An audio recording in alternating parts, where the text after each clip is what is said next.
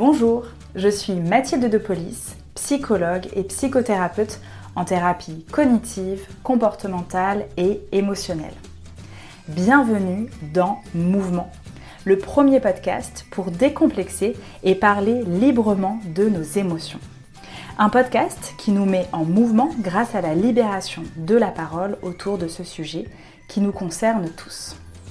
Mon souhait est de rencontrer plusieurs personnalités qui vont nous parler de leurs émotions, de voir comment elles les vivent, comment elles les observent et notamment de connaître leurs tips, leurs outils pour mieux les gérer au quotidien. Mouvement a l'ambition d'être un point de repère qui nous permette d'aller plus loin sur nos émotions. Let's move! Aujourd'hui, j'ai le plaisir d'échanger avec Damien Castera, longboarder et aventurier. Il a 36 ans et vit actuellement au Pays Basque, à Anglette, d'où il est originaire. Il a fait plusieurs années de compétition avec plusieurs titres à son actif. Fin 2011, il décide de se dédier à d'autres horizons autour du longboard avec des valeurs qui lui correspondent davantage. En 2013, il suit une formation dans les métiers du livre et de l'édition. Il écrit notamment pour Surf Session. Et en 2019, il publie son premier livre, Expédition Odyssea, du flocon à la vague. Damien nous partage dans ce podcast la peur de l'inconnu, l'importance pour lui de l'écriture et de la lecture dans son quotidien, ainsi que les voyages comme une école des émotions, et enfin nous échangeons sur la prise de risque et du contrôle. Je suis sûre que cet épisode va vous faire voyager et vous donner envie de lire et de vous évader vers de nouveaux horizons. Bonne écoute Aujourd'hui, j'ai le plaisir d'accueillir Damien Castera. Salut Mathilde. Ma première question, euh, ça remonte à la première fois où je t'ai rencontré. C'était via Odyssea que j'ai vu euh, au cinéma euh, Le Royal à Biarritz. Et j'ai eu la surprise de t'entendre dire J'ai peur notamment en Alaska quand Mathieu Crépel te montre la descente que tu vas faire à la fin du trip et tu dis je me chie dessus. tu as toujours verbalisé facilement quand tu avais peur ou est-ce que c'est assez euh, nouveau pour toi? Ouais, j'ai pas de, je pense pas avoir de fausse pudeur euh, là-dessus. C'est quelque chose qui, je suis pas un casse-cou. Je suis pas quelqu'un qui, qui prend grand plaisir dans les grosses vagues. Je suis quelqu'un qui, qui dit assez facilement quand il est pas à l'aise. Et c'est sûr que là, pour le coup, c'était quasiment une des premières expériences de snowboard que je que j'avais, que Monsieur Crépel. Donc c'est vrai que bon, j'ai matérialisé ça en je me chie dessus, qui n'était pas des plus élégants. Mais euh, oui, en, gros, euh, ouais, j'ai pas de problème à, à, dire les choses. À, dire, non, oui, mais pour tout généralement. Et est-ce que de manière générale, tu as la sensation d'accepter tes émotions? C'est un peu ce que tu renvoies quand tu les verbalises. Moi, c'est ce que je me suis dit. Je me suis dit, bah, il a, il a peur et il ose le dire. Je sais pas. Je pense que sur la peur, en fait, euh, j'imagine qu'il y a une certaine partie de stress. Quand on stresse, euh, alors je sais pas comment ça s'appelle, mais je crois qu'on a un influx sanguin qui est beaucoup plus fort. Donc euh, euh, le cerveau va plus vite. J'imagine qu'il y, y a, plein de choses qui se passent. Donc plutôt que de les contenir, moi ça sort. voilà. Il y en a, j'imagine, qui, qui, qui arrivent à contenir tout ça. Je sais pas. Je me pose pas la question sur le moment. C'est vrai que c'est, ça sort un peu sans filtre et, et, et après c'est vrai que c'est pas quelque chose je, je, je, joue pas les courageux forcément. Euh, si, si, je suis pas à l'aise je suis pas à l'aise quoi. Je j'ai jamais prétendu surfer des vagues gigantesques ou, ou, faire des choses extraordinaires. Je suis pas je suis pas une tête brûlée dans l'âme. Ok. Penses-tu que cette gestion de la peur dans tes activités te sert dans ta vie personnelle? Je suis en plein travail de mes émotions en ce moment donc je sais pas je c'est pas la, la peur euh, n'est pas quelque chose qui me qui prend beaucoup de place en moi. Bah, on a rarement peur des choses. Enfin, on est rarement confronté à un véritable danger ou à. Euh, je sais pas. La peur est pas vraiment l'émotion qui, qui, qui, passe en moi le plus souvent. Par contre, enfin, si on rentre un peu dans l'intimité, j'imagine que vu qu'on on est ensemble, c'est pour ça. Il y a eu de, certains traumatismes dans ma vie, comme la perte d'un frère euh, ou une déception amoureuse, qui font que j'ai eu beaucoup d'énervement, beaucoup de, beaucoup de crispation, beaucoup de presque ouais, de la violence contenue qui, qui des fois pouvait exploser. Donc ça, c'est c'est des choses que je, que je, je travaille. voilà, c'est pas c'est pas vraiment la peur, c'est plus du voilà des notions d'injustice qui énervent de, de voilà sur plusieurs enfin beaucoup de sujets différents. Et justement, cette colère ou cet énervement que tu as pu ressentir par rapport à certains événements assez douloureux dans ta vie, est-ce que tu te sers de cette colère dans... pour aller plus loin au niveau du sport? Tu sens que parfois, tu... soit tu vas prendre plus de risques, soit au contraire tu vas faire des performances parfois plus importantes euh, en fait, vraiment, euh, je me considère pas du tout comme un sportif, déjà pour commencer. Enfin, pas au sens où on l'entend, c'est pas pas comme Mathieu Crépel par exemple. C'est assez rare que j'essaie de repousser vraiment. Euh, bon, j'ai 36 ans déjà, et c'est pas quelque chose qui m'intéresse. Les choses qui m'intéressent vraiment sont sur des démarches euh, plus intellectuelles, sans, sans utiliser des grands mots, mais plus dans la construction d'un parcours, euh, d'une vie, d'engagement. De, mais c'est pas dans le défi physique. Le défi physique est pas quelque chose qui m'attire euh, énormément. Je préfère surfer des vagues d'un mètre cinquante et me, me, régaler avec un bon copain plutôt que d'être fier d'avoir surfé des vagues de 5 mètres où j'en aurais pris peut-être deux et j'aurais eu peur et, et puis il y a cette adrénaline qui plaît à beaucoup de gens mais qui moi me n'est pas un sentiment qui me c'est pas une drogue pour moi donc euh, donc voilà donc je je me souviens plus de la question mais non mais t'as as répondu et ça explique bien ta philosophie ah oui si je me servais si je me servais de la peur euh, je me sers voilà comme je te disais je me sers alors la peur me sert pas forcément pour le la performance sportive par contre, ce que je te disais tout à l'heure, c'est pas la peur, moi, c'est plus euh, des, des, des, drames qui sont arrivés dans ma vie et qui, du coup, je suis en plein, en plein travail là-dessus. Euh, je travaille avec MC, pour tout, pour tout vous dire, et euh, pas toi, un autre. Et voilà, on travaille sur le concept de résilience. Euh, on, concept, on travaille sur le, le, concept de transformer les épreuves de la vie en expérience pour euh, voilà la, la, célèbre maxime de, je crois que c'est de Nietzsche d'ailleurs, ce qui te tue pas te rend plus fort. Ouais. J'ai toujours trouvé ça d'une connerie absolue. Quand ça me, quand les choses t'arrivent, tu te dis mais ce qui te tue pas te rend plus fort, mais enfin ça te laisse quand même un sacré coup dans l'aile. Donc peut-être que ceux qui disent ça, c'est ceux qui ont vécu de fort, je sais pas. Mais maintenant, je commence à comprendre un peu avec les années. Et voilà, c'est vraiment pas évident. Je suis pas arrivé au bout du chemin, mais c'est vrai que transformer ces choses-là, ces émotions très fortes et, puiser dedans pour en faire quelque chose, je pense que c'est ce que beaucoup d'écrivains ont fait, c'est ce que beaucoup de gens qui ont vécu Auschwitz ou la Seconde Guerre mondiale ont, essayé de transposer, ce qu'on appelle, je crois d'ailleurs, la transcendance. Et voilà, c'est ça m'intéresse. Ça fait pas longtemps que je me suis mis dessus parce que je me suis dit qu'il fallait quand même que j'avance un peu. Ça fait quelques années que que mon frère est parti et voilà, il faut que, faut que je commence à avancer. Et, et voilà, donc je, je, je, commence à étudier tout ça. Et euh, bon, j'ai du chemin encore. Tu lis beaucoup, on sent que tu fais référence à beaucoup d'auteurs, de philosophes. Du coup, j'ai envie de faire lien avec le, le dernier documentaire, euh, je sais pas si tu l'appelles d'ailleurs documentaire, que tu euh, as préparé avec Arthur Bourbon, -hmm. qui est euh, surfeur et, et, vidéaste. Où vous êtes allé au Liberia rencontrer ces enfants soldats qui ont troqué leur, leurs armes contre, euh, contre une planche de surf. Euh, D'où est venue la naissance et l'idée de, de ce projet bah, c'est un peu ce que je te disais tout à l'heure. Partir en voyage pour euh, faire un défi, répondre à un défi physique, ça m'intéresse pas.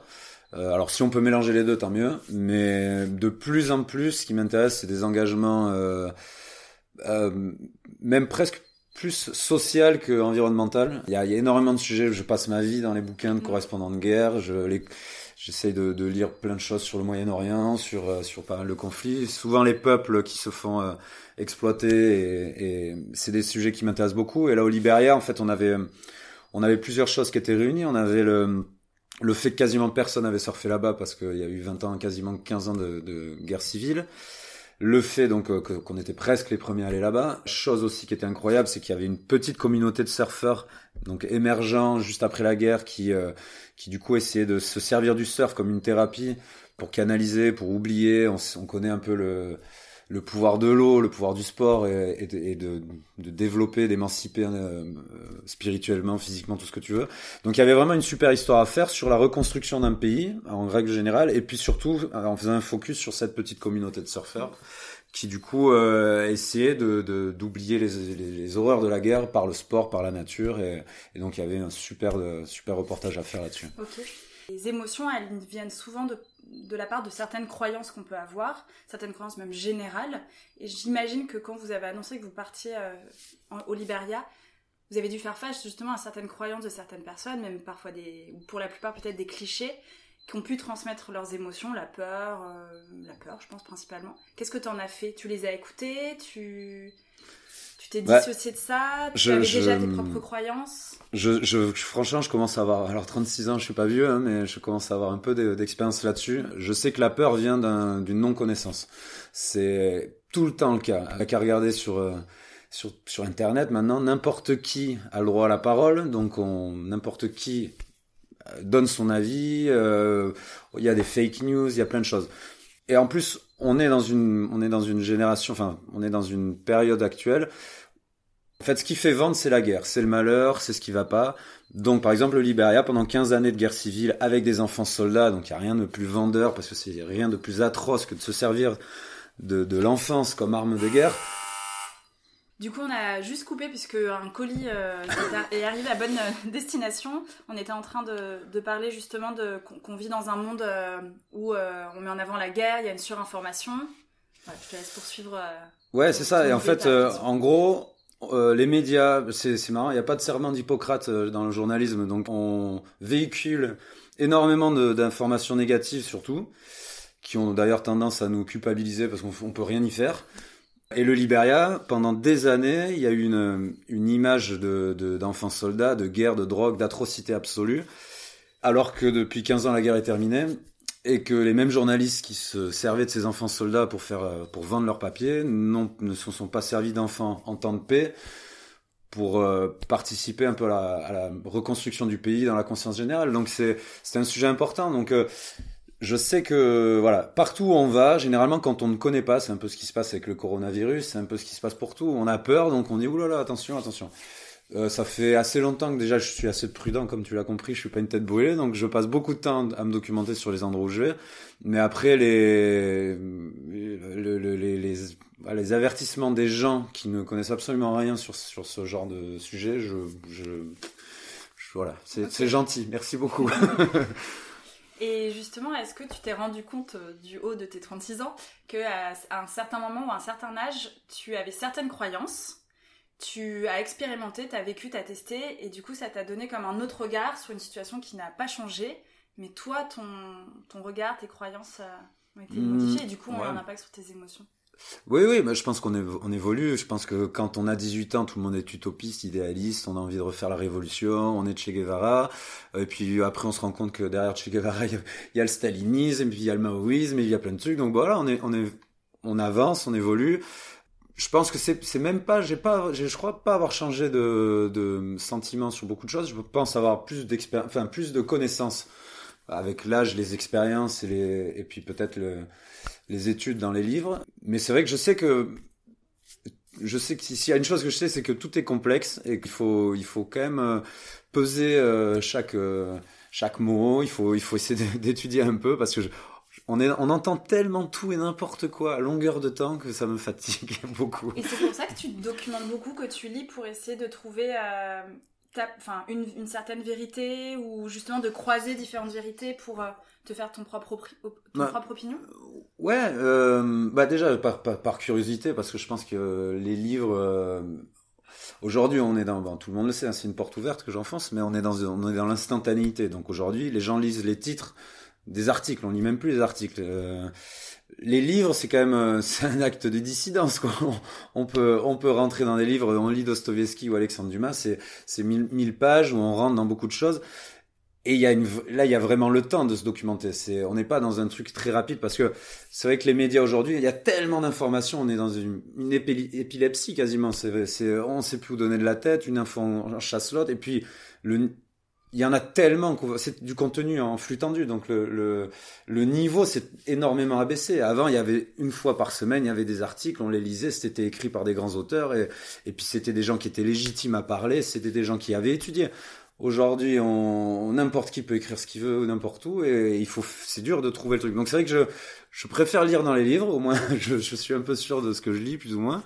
Et après oui c'est sûr que c'est il y a un travail de croisement d'informations parce que parce que parce que on peut avoir un auteur de droite, un auteur de gauche, et puis voilà, c'est un vrai travail pour savoir euh, de quoi on parle, de, de croiser, de se documenter et de pas parler trop vite. L'année dernière, tu as publié un texte euh, dans Surf Session où tu parlais de la peur et des interdictions euh, que cela peut pousser à, à, mettre en place au niveau des, des sports extrêmes. Donc risque, danger, surprotection. Donc voilà, je voulais t'interroger par rapport à, à ça. Et je citerai avant, enfin je, te reprends, tu cites Joseph Conrad qui dit on ne peut pas vivre le doigt perpétuellement sur, son, pouf. Voilà. Et je citerai, je, je citerai pour enchaîner Jack London qui disait je préfère être un météore superbe qu'une planète endormie. Ce qui, qui, est plus ou moins la même chose. Mm. Euh, ouais, non, c'est un sujet qui me, qui me, alors qui me passionne pas, plutôt qui m'attriste. En fait, l'aventure, qu'est-ce que c'est? Je sais pas. Pour moi, c'est euh, préférer euh, la liberté à la sécurité. Ça, c'est clair et net imprévu, à la planification des choses. Voilà. Donc, euh, en gros, aujourd'hui, on a des lois qui, qui, qui sont censées éradiquer les dangers de nos vies un peu partout. On est de plus en plus administré par les choses, presque, alors je suis pas du tout complotiste, mais on pourrait dire presque euh, épié partout sur entre les réseaux sociaux, les téléphones, les cartes bancaires, bref. Euh, mais le risque, c'est ce qui fait qu'on se sent vivant, quoi. Et moi, je, je sais pas, je, le principe de précaution est quelque chose qui me fait flipper. Bientôt, il faudra qu'on porte des cases dans la rue au cas où un pot de fleurs tombe d'une fenêtre. Euh, et puis, c'est, il faut vraiment comprendre que, d'ailleurs, on va, redire Nietzsche, hein, mais je crois que c'est lui qui disait, il faut pas confondre euh, l'amour d'une longue vie avec euh, l'amour de la vie ou un truc comme ça. Je sais plus. Il faut, faut reprendre dans l'ordre. Non, mais c'est-à-dire qu'une une vie très longue peut être fade et une, c'est ce que Jack London disait, et une vie très courte peut être super intense. Et je pense qu'il faut risquer, il faut arrêter de. Tu vois, aujourd'hui à Anglette, on interdit de marcher sur la plage les jours où il y a des grosses vagues. Putain, mais c'est, je veux dire, ça fait partie de l'apprentissage, quoi. Euh, qu'est-ce qu'il y a? On va interdire d'aller en montagne, on va interdire. Euh, moi, je, suis contre ça. Je, pense qu'il faut rester libre, parce qu'en fait, ça renvoie un peu à la problématique d'infantiliser ou de responsabiliser. Est-ce qu'on responsabilise les gens en leur disant, ben voilà, il y a un risque, mais à toi de le prendre ou pas? Ou est-ce qu'on interdit, comme à des enfants, et on dit attention, c'est comme le lapin dans le métro qui te dit attention, tu vas te coincer les doigts dans la porte. On n'a pas besoin d'un gros lapin rose pour nous dire qu'une porte, euh, on peut se coincer les doigts dedans, tu vois. Donc moi, c'est un sujet qui me qui m'intéresse beaucoup parce que je pense qu'on va beaucoup là-dedans et, euh, c'est un peu c'est un peu dramatique parce que voilà, on interdit. Bon, je sais qu'au Canada et en Alaska, en Alaska encore moins parce que c'est très sauvage, mais on interdit à toute personne de partir dans les bois, là où il y a des ours, parce que s'il y a un ours, bah oui, mais bon, si on va au Canada, c'est pour voir des ours. Donc, euh, à chacun de signer une décharge euh, et puis, euh, et puis de, de, prendre le risque ou pas. Mais tu parles de risque, et du coup, on peut faire peut-être la différence entre risque et prendre, ou, oui, prendre un danger ou faire face à un danger. à chaque moment, en fait, on prend un risque. Tu traverses la route, tu vas surfer, tu fais une ah bah, activité sportive, tu marches moi, je sais que je me sens bien heureux quand j'ai vécu des grandes choses. Euh, un face à face avec un ours, euh, bon ben. Après, c'est toujours pareil. Euh, L'ours, avant de lui faire face à face, j'ai lu dix bouquins dessus, et puis j'ai commencé petit à petit avec un, des plus grands pionniers d'Alaska qui m'a appris comment, qui m'a amené m'approcher des ours, qui m'a expliqué le comportement des ours euh, je suis pas parti comme ça avec mon appareil photo pour faire un, Instagram. Mais, mais D'où la responsabilité. Voilà, mais c'est exactement ça. C'est-à-dire que c'est comme, c'est comme, euh, c'est comme si demain j'allais surfer des vagues gigantesques. Euh, est-ce que s'il y a un accident de surf, on interdit de surfer des vagues gigantesques? Est-ce que parce que tu fais allusion à un article du, c'était du, des, qu'on s'appelle euh, les Alpes Dauphinées ou je sais plus quoi, un article de journal qui après la mort de quelqu'un hors piste avait, alors en plus c'est complètement putassier comme comme article, c'est qu'il avait fait un sondage avec ses lecteurs pour, euh, pour ou contre euh, l'interdiction du hors-piste. Et, c'est, les deux tiers ont dit ah ouais, on va, on va interdire le hors-piste. Mais je veux dire, moi je veux pas une société comme ça. Quoi. C'est, euh, voilà, c'est, anti-libertaire et, ça fait des grands enfants euh, capables de rien. Et voilà, je, je suis pas pour. pour revenir un peu plus sur les émotions et toi, ta façon de les gérer, tu lis beaucoup. Euh, j'imagine que quand tu lis, où il y a peut-être certains auteurs qui t'activent davantage d'émotions que d'autres, quel regard tu as justement sur euh, la lecture et tes émotions euh, au sens large? Waouh, vaste sujet. ouais, ouais, je, je, je, je, suis un grand, grand fan de littérature, donc bah, je trouve que les grands écrivains sont ceux qui ont réussi le mieux à, contextualiser euh, des émotions. C'est-à-dire que c'est souvent compliqué de dire, de parler de nos émotions. C'est souvent compliqué de les expliquer parce qu'on n'a pas les, forcément les mots. C'est des choses très sensitives qui nous prennent au, au trip. Donc c'est pour ça qu'il y, a, la poésie, il y a des, écrivains fantastiques qui arrivent à, parler de l'amour, à parler de, à parler du danger, Jack London ou Hemingway ou qui, qui on veut. On peut parler de l'engagement physique dans la guerre, dans plein de choses. Euh, la résistance avec Kessel. Moi, toute ma vie, euh, je pioche dans les livres. Hein. C'est vrai que j'arrive pas à comprendre comment on peut à vivre sans ça, parce que j'ai, l'impression que c'est des, tu sais, chaque auteur est, sur les épaules de ses ancêtres, donc c'est, un savoir accumulé depuis des, des milliers, des milliers d'années, et, euh, c'est, des gens qui ont, qui ont, dédié leur vie à la réflexion, à, la poésie, à plein de choses, donc on, on, gagne beaucoup de temps en lisant des livres en fait. Ça nous, ça nous, ça nous, ça nous donne les plus grands, euh, les plus grandes expériences, ça nous offre les plus grandes expériences. Je t'imagine en voyage où on vit des émotions mhm. fortes. Ouais. Euh, tu as la lecture, mais tu as aussi l'écriture. J'imagine mhm. que ça, c'est un outil parmi tant d'autres que tu peux utiliser qui t'aide à peut-être mieux comprendre ou mieux gérer tes émotions, non? Généralement, d'autres gens avant toi ont vécu ce que tu vis, ou ont ressenti ce que tu ressens, ou ont eu les mêmes malheurs que toi, ou pire. Ou... Généralement, du coup, on peut euh, vu que c'est si on est on est avec un grand auteur sous les mains, euh, il en a eu une analyse qui peut nous aider sur certaines choses, à comprendre certaines émotions, à comprendre un mal-être, ou à comprendre une joie, ou un amour, ou plein de choses. Donc c'est euh, ouais, c'est vraiment quelque chose qui te permet d'accompagner ton expérience personnelle. Et puis comme tu dis, après il y a l'écriture aussi, donc c'est à toi de faire. Enfin moi je sais que j'écris beaucoup, donc c'est c'est à c'est à toi de te livrer à ton journal ou à n'importe quoi, ou si tu veux écrire un article de ton voyage et en plus, ce travail d'écriture euh, t'oblige à être très attentif durant tout ce que tu vis en fait, parce que tu sais que le soir tu vas devoir écrire euh, sur ta feuille blanche, tu vas devoir poser euh, les pensées de ta journée. Donc toute la journée en fait, t'es es assez attentif à des, discussions où tu notes certaines choses ou à, la beauté d'un paysage et tu essaies de te dire bon mais ce soir j'ai rendez-vous avec mon carnet donc tu photographies un peu tout ce qui se passe dans la journée donc c'est quelque chose qui qui est vraiment bien, je trouve, comme exercice. Ça te permet vraiment de d'être voilà d'être à fond dans ce que tu vis et de, et de tout noter, de tout enregistrer. donc c'est ouais, c'est la lecture et le et l'écriture sont deux choses fondamentales. Je je, je, je, prescris à tout le monde. écrivez, écrivez, lisez, lisez. Euh, J'ai la sensation du coup que que pour mieux te préparer, tu as besoin de comprendre, d'observer de mettre des mots et en fait ça t'aide à anticiper par exemple euh, si on revient sur euh, l'expérience du Liberia ou tu prenais l'exemple de mm. l'ours tu vas te documenter tu as besoin d'avoir des informations ouais bah, avant après c'est en fait c'est c'est toujours trouver le juste milieu euh, bah, de toute façon avec un ours c'est toujours imprévisible et le Liberia, j'ai pu lire tous les bouquins que je, à part trois bouquins du CNRS, il y avait quasiment rien sur le Liberia. Donc en fait, t'es toujours dans un, dans, un peu dans l'incertitude, mais t'essayes de, en gros, t'essayes de connaître euh, ton aventure ou ton voyage dans les grandes lignes. Mais c'est, Paul-Émile Victor, il avait une super formule pour ça. Il disait, euh, faut rien laisser à l'imprévu, mais tout est imprévisible. En gros, c'est ça. Non, mais c'est ça. C'est-à-dire que t'essayes de préparer au maximum, mais ce que tu vas vivre, dans tous les cas, euh, ça restera imprévisible. Un ours, tu peux avoir tout lu sur les ours, tu sais jamais complètement comment il va réagir. Et puis de même qu'un voyage au Liberia, t'as beau avoir lu un ou deux trucs sur des tribus, sur des, sur la guerre ou ce que tu veux. Voilà, t'es toujours. Donc j'essaye de, de, connaître un maximum de choses. Par contre, je laisse une grande place à l'imprévu et à l'aventure. Et, et après aussi, je, je lis beaucoup les écrivains. Je ne lis pas les guides de voyage. Pourquoi? Parce que c'est factuel et ce n'est pas émotionnel. Je n'aime pas ça. C'est, c'est, je m'en fous de savoir dans quel resto manger, dans quel hôtel dormir, quel marché faire je préfère ceux qui ont parlé d'une ville avec de la poésie ou avec, euh, ou avec une histoire. Et, je, ça fait longtemps que je lis plus les guides de voyage. L'exercice d'écriture qui te convient le mieux, c'est justement d'avoir un journal de bord, que ce soit en voyage ou dans ta vie au quotidien, et de te dire tous les soirs, d'avoir cette rigueur tous les soirs ou tous les matins d'écrire. Est-ce que tu as un outil, si on peut un peu conceptualiser justement l'écriture? si on, Ouais, le meilleur outil, c'est sûr que c'est le journal. Le journal, c'est en plus c'est un genre que j'aime beaucoup. Comme je t'ai dit, ça te permet de te mettre une discipline dans la manière d'observer les choses.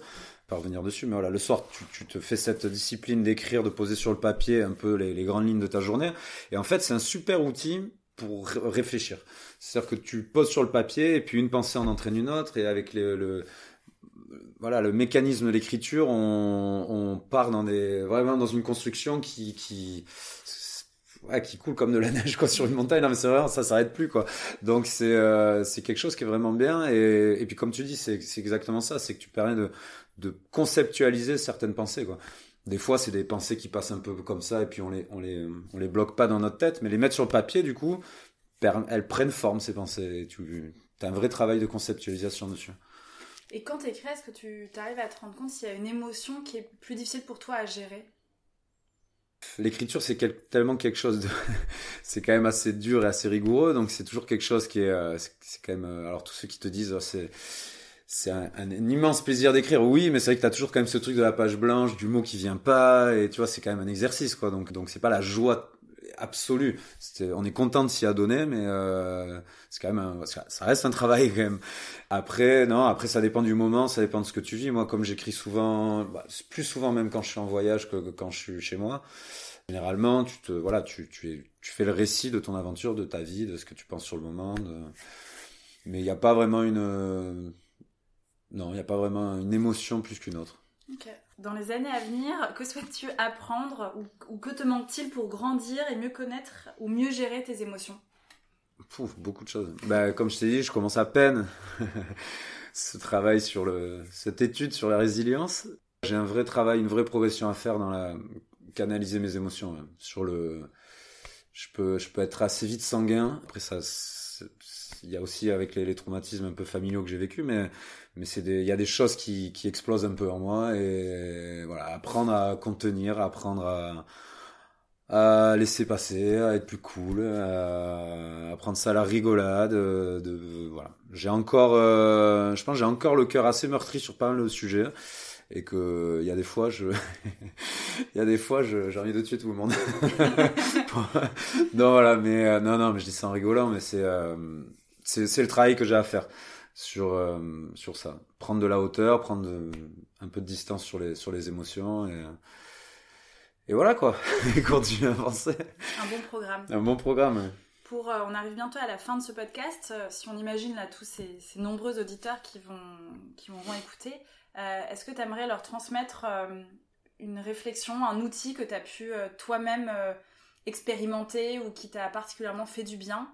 Est-ce que tu aurais quelque chose à leur partager? Un outil, bah, je t'ai dit, à part le. Enfin, il y avait les livres et l'écriture, ça, ça en fait partie. Après, non. Euh, D'expérimenter. Euh, ouais, oui, oui, oui. Bah, c'est. Non, non, ça, c'est sûr que c'est de. C'est d'ailleurs que le, le, risque, le risque contrôlé, le risque, il faut le prendre. C'est-à-dire qu'une vie, elle est belle quand elle est risquée. Ça, j'en suis persuadé. Et puis, tous les gens qui ont c'est-à-dire que j'ai toujours aimé, euh, par exemple, les, les, les, écrivains ou les penseurs qui se servent de leur vie pour créer leur œuvre. Euh, tous ceux qui ont été résistants, euh, comme Kessel, Syntex, que tu veux, qui ont créé leur littérature par rapport à leur vie, plutôt que les philosophes de salon qui, qui conceptualisent des choses qu'ils n'ont jamais vécues. Et là-dessus, voilà. Bon, moi, après, il, faut des penseurs de salon, il n'y a pas de problème. Mais, euh, mais je suis quelqu'un qui, qui est tendance à d'abord s'engager dans la vie et après, euh, voilà, risquer les choses et ça crée des expériences, ça crée beaucoup de, euh, énormément d'expériences. D'ailleurs, on, avance beaucoup plus vite en étant confronté, confronté aux choses. Et voilà, je pense que c'est le conseil que j'aurais à donner, c'est n'ayez pas peur. Super. Euh, j'irai un tout petit peu plus loin euh, sur ce que tu dis. Je pense à de nombreux patients qui s'interdisent beaucoup de choses parce qu'ils ont très peur. C'est des personnes anxieuses et ce que tu dis dans la génération dans laquelle on est, on, est surinformé. Et notamment avec les JT, euh, le JT qu'on peut regarder tous les soirs, ça peut nourrir beaucoup de peur et de, de psychose. et de dire à ces personnes justement, mais expérimentez en fait. Déjà, éteignez votre télé. Non, mais bah, concrètement, franchement. ne cherchez pas toujours la surinformation. Non, non, mais bah, des proches déjà avant de mourir, t'as appelé le JT euh, le de la mort. C'est-à-dire un bus est tombé euh, dans, un ravin, euh, un, avion s'est craché, une guerre a explosé. On n'a aucun effet sur ces actualités. C'est des faits divers, alors aussi dramatiques soient-ils, on peut rien y faire. Alors à part te foutre le bourdon, c'est des choses qui, qui, qui, qui ne servent à rien. Et au final, on finit par avoir peur de tout. C'est comme les gens qui ont peur de partir en voyage ou partir en tour du monde et en fait tu te rends compte qu'une fois que tu es parti, euh, il y a toute ta peur qui s'en va.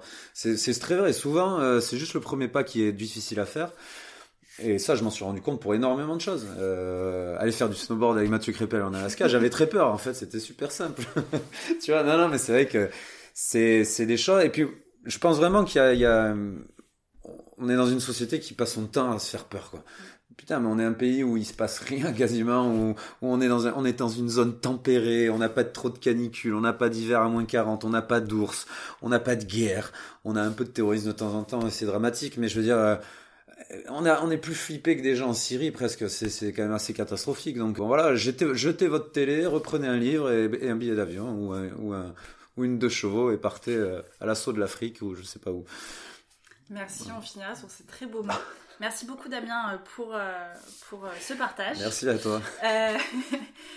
pour tous ceux qui nous ont écoutés, je vous invite à, si vous avez apprécié, à, à, liker comme on dit, à partager autour de vous. Et puis n'hésitez pas à nous faire part aussi de vos observations et de votre vécu. Merci à tous et à bientôt. Au revoir Damien. Salut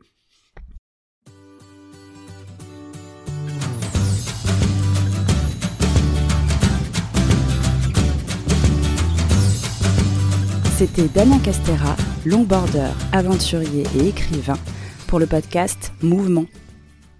Je suis Mathilde de la fondatrice de ce podcast, et si vous voulez en savoir plus, rejoignez-nous sur le compte Instagram at Mathilde Police, D-E-P-A-U-L-I-S.